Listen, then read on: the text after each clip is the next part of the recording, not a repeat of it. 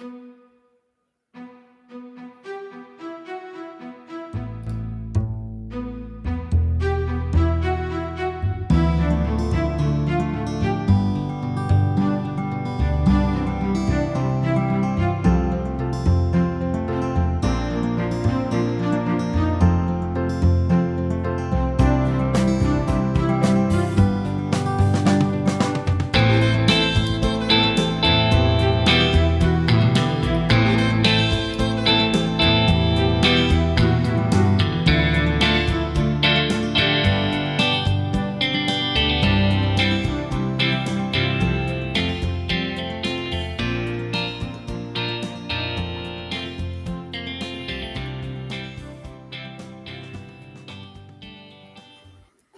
Bem-vindos a mais um Lipcast Latitude, mais uma iniciativa do portal Atlas Lipcast.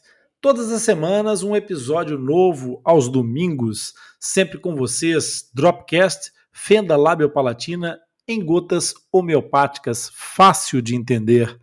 E eu estou aqui, eu sou o Rony Fúrfuro e quero que você venha comigo porque eu sou o idealizador do portal Atlas Lipcast e é exatamente neste espaço que eu vou responder, vou te explicar e vou comentar os factos, aquelas dúvidas sobre fenda lábio-palatina, todos aqueles esclarecimentos que vocês precisam conhecer e saber, e dúvidas que aparecem muito frequentemente vão se transformando numa pedra no sapato.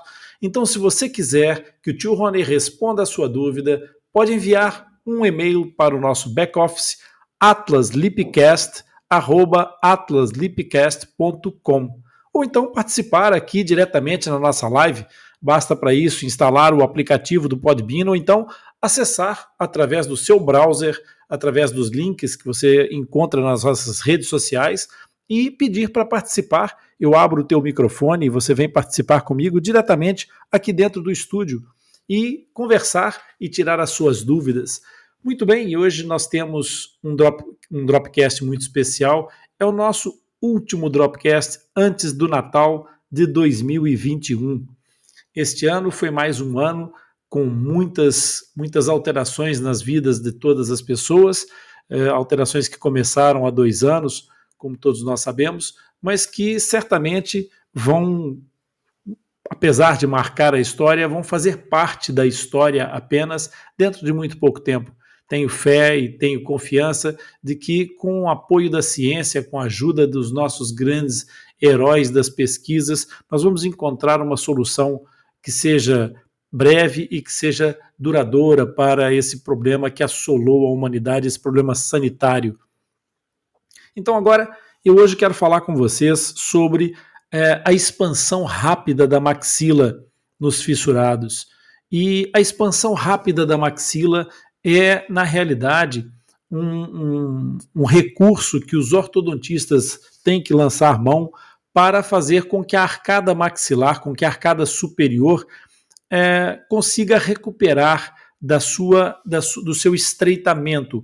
Os médicos e os médicos dentistas e os odontólogos chamam esse estreitamento de atresia maxilar. Essa atresia maxilar consiste em que o céu da boca fica muito estreito, e esse estreito tanto é mais importante quando a mandíbula, que é a parte de baixo, que são os dentes de baixo, não sofrem um estreitamento suficiente para compor a boa oclusão, ou seja, a forma de encaixar os dentes com a parte de cima cobrindo as de baixo. Então, nesses casos, nós ficamos com aquilo que nós conhecemos como uma mordida cruzada. Quando esta mordida fica cruzada, significa que o arco maxilar, o arco superior, ficou tão estreito, tão estreito, que deixou de conter e em uma parte ou no todo poderá estar contido no perímetro da parte de baixo, ou seja, da mandíbula. Então, o disjuntor ou expansor rápido palatino vem exatamente produzir um efeito muito importante de alargamento do céu da boca.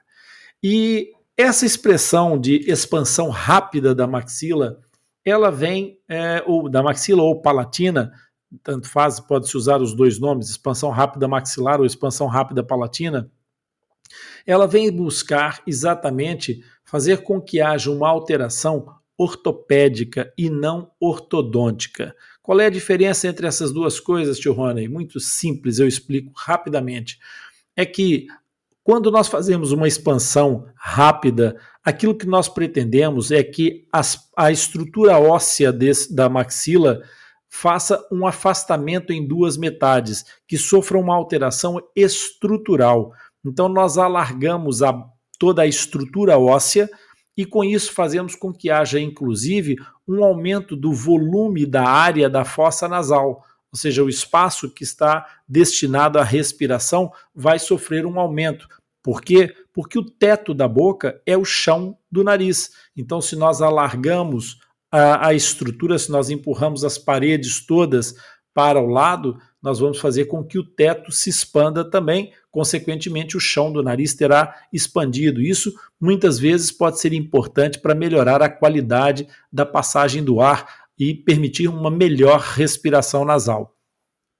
No caso dos, das pessoas que não são fissuradas, esses aparelhos são chamados de disjuntores disjuntores, porque na verdade nós estamos a falar de um processo de osteodistração. O que é osteodistração? Osteodistração é pegar numa parte de um osso e na parte e noutra parte desse osso e separar essas duas partes gradualmente, mas com uma velocidade é, acima daquilo que seria fisiológico, do que seria normal, fazendo com que essa estrutura óssea possa expandir-se e tornar-se mais é, mais longa, no caso dos ossos longos, ou mais larga, no caso da maxila.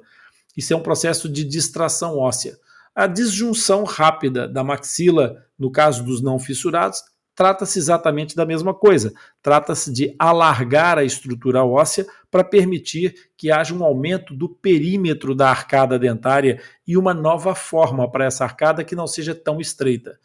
Por que é que nós falamos em disjunção nas pessoas que não têm fenda e em expansão nas pessoas fissuradas? Por uma razão muito simples. É que quando nós falamos da disjunção, nós estamos a falar de separar uma, uma espécie de, de solda que existe no centro do céu da boca das pessoas que não têm fenda.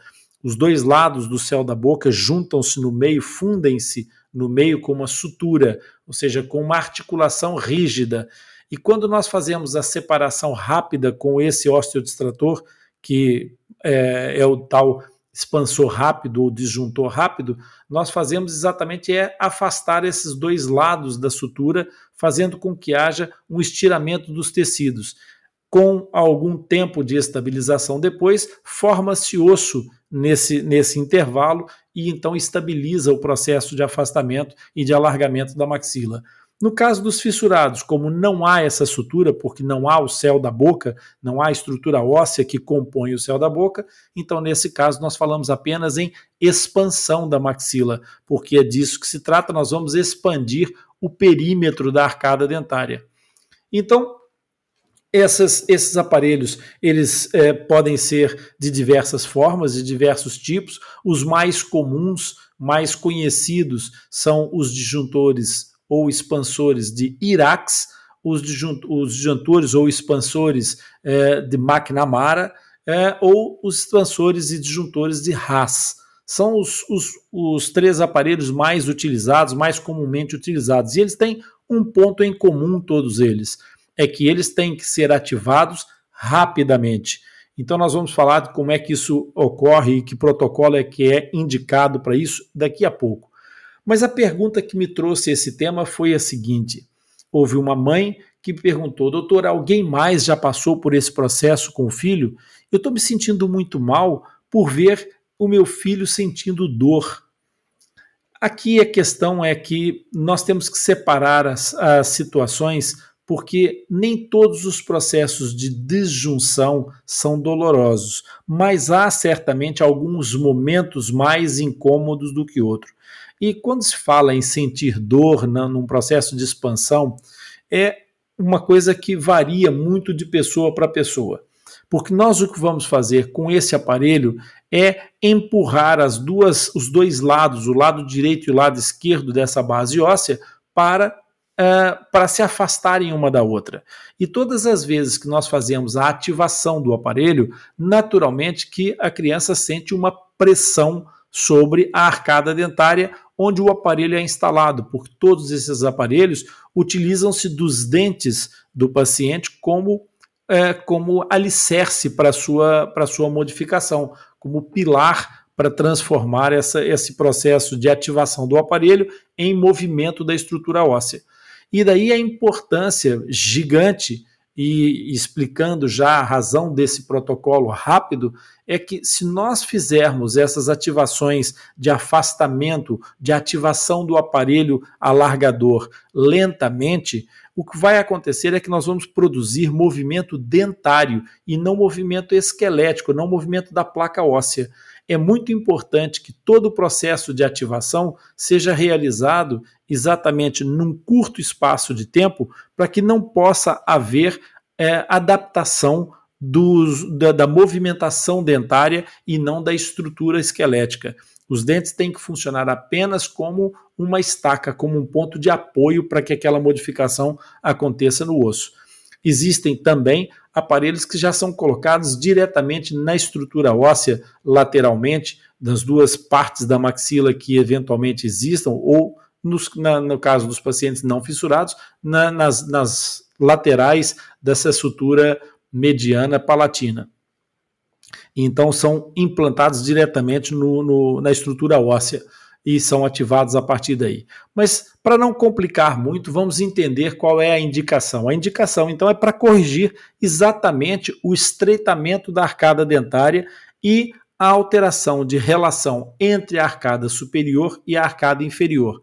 Em algumas situações, quando nós temos fissurados com uma, uma atresia muito grande, com um estreitamento muito grande, em que há um colapso muito intenso de um dos lados da, da da maxila, nós utilizamos esses aparelhos rápidos para repor alguma da, algum do atraso em termos de crescimento dessa maxila, para que isso permita depois a readaptação das estruturas do rebordo alveolar, ou seja, daquele osso que é onde estão os dentes, onde vão nascer os dentes. Se for antes da, da do enxerto ósseo, poderá ser a, poderá ajudar na criação das melhores condições para a preparação da arcada para o enxerto ósseo. Se for depois do enxerto ósseo, poderá dar melhores condições para se fazer a correção ortodôntica. Rony, Rony, mas será que é possível fazer é, disjunção depois de fazer o enxerto ósseo? Não vai arrebentar com tudo? Não, pessoal, não tem problema rigorosamente nenhum. Desde que o enxerto ósseo esteja perfeitamente integrado e que tenha corrido bem, tenha sido bem realizado, e estabilizado pela erupção do canino, se foi feito tudo, cumprido todos os passos corretos, a sutura vai ceder na linha média entre os dois incisivos centrais, independentemente da criança ter ou não ter uma fenda unilateral ou até bilateral. Por isso, desde que o enxerto ósseo tenha sido bem realizado e que esteja tudo certo, não há problema nenhum na realização da expansão rápida da maxila. Então, que protocolo foi esse que o tio Rony explicou e não explicou e falou que ia dizer?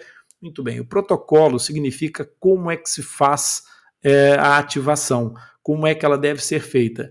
A ativação deve ser feita entre meio a um milímetro de ativação por dia, dependendo, obviamente, da, da, da, indicação de cada ortodontista, de cada profissional que siga um ou outro protocolo dentro das várias linhas de, de, de, adoção de protocolos que os ortodontistas podem optar. Mas é importante que haja este mínimo de meio milímetro por dia e que se respeite um limite máximo de um milímetro por dia na expansão. Pode parecer pouco, meio milímetro a um milímetro, mas nós estamos a falar de fazer duas ou quatro ativações do aparelho por dia, porque cada ativação do aparelho, cada vez que nós ativamos, fazemos aquilo que os pais chamam dar uma volta no aparelho, que é uma ativação, essa ativação corresponde a um quarto de volta, ou seja, 25% de um milímetro. Então, é 0,25 é, é, milímetros vão ser ativados em cada ativação. Se nós fizermos uma ativação de manhã e uma à noite, faremos meio milímetro por dia. Se fizermos duas ativações de manhã e duas ativações da noite, faremos um milímetro por dia. Eu não vou explicar aqui hoje por que, que não se deve fazer nem menos nem mais em profundidade, mas para que vocês tenham a noção, menos do que um milímetro por dia tornaria o avanço desse processo demasiado lento e poderia permitir que os dentes começassem a mover-se no final desse processo, o que seria indesejável. E mais do que um milímetro, nós poderíamos provocar fissuras no tecido que não interessam nos tecidos pela incapacidade de elasticidade maior do que um milímetro dos tecidos que vão ser é, que recobrem todo o processo da disjunção ou da expansão rápida. E aqui vem a questão da, da participação do, dos pais e da importância dos pais. Se os pais forem devidamente orientados pelo ortodontista, eles vão fazer as ativações de uma forma rápida, de uma forma fulminante, porque o, o apertar o, a volta do aparelho, dar aquela ativação ao aparelho de forma lenta, transforma o processo numa, num, num processo mais incômodo e que eventualmente pode se tornar doloroso, porque nós estamos a, a, a fazer com que o movimento seja lento e gradual. O objetivo disso é ser rápido, para que o momento da, da, da, disjunção, o momento da separação das placas, no caso dos pacientes não fissurados, aconteça rapidamente e então deixa imediatamente de haver aquela compressão que por vezes pode ser dolorosa, sim, não, não, não há como esconder essa história. Agora, esse momento da, que pode ser doloroso, ele é muito rápido, é o momento da iminência da soltura dos dois lados. No caso dos fissurados, isso não acontece, não há esse momento de soltura. Portanto, o que vai acontecer com os fissurados é que eles vão sentir uma compressão nos primeiros momentos da ativação. E isso acontece em todas as pessoas. Eles não vão ter o momento da, da, do rebentamento da sutura, ou seja, daquele momento de deslocamento limite da sutura média do, do, do céu da boca, da, do palato, por isso não vai certamente ter nenhum momento de pico de dor no caso dos fissurados.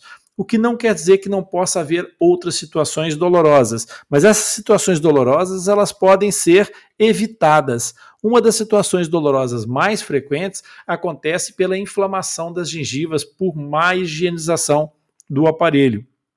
E então, o desenvolvimento de uma doença periodontal durante a fase de tratamento com esses expansores rápidos pode sim ser geradora de desconforto e dor para a criança, sangramento nas gengivas persistente, etc.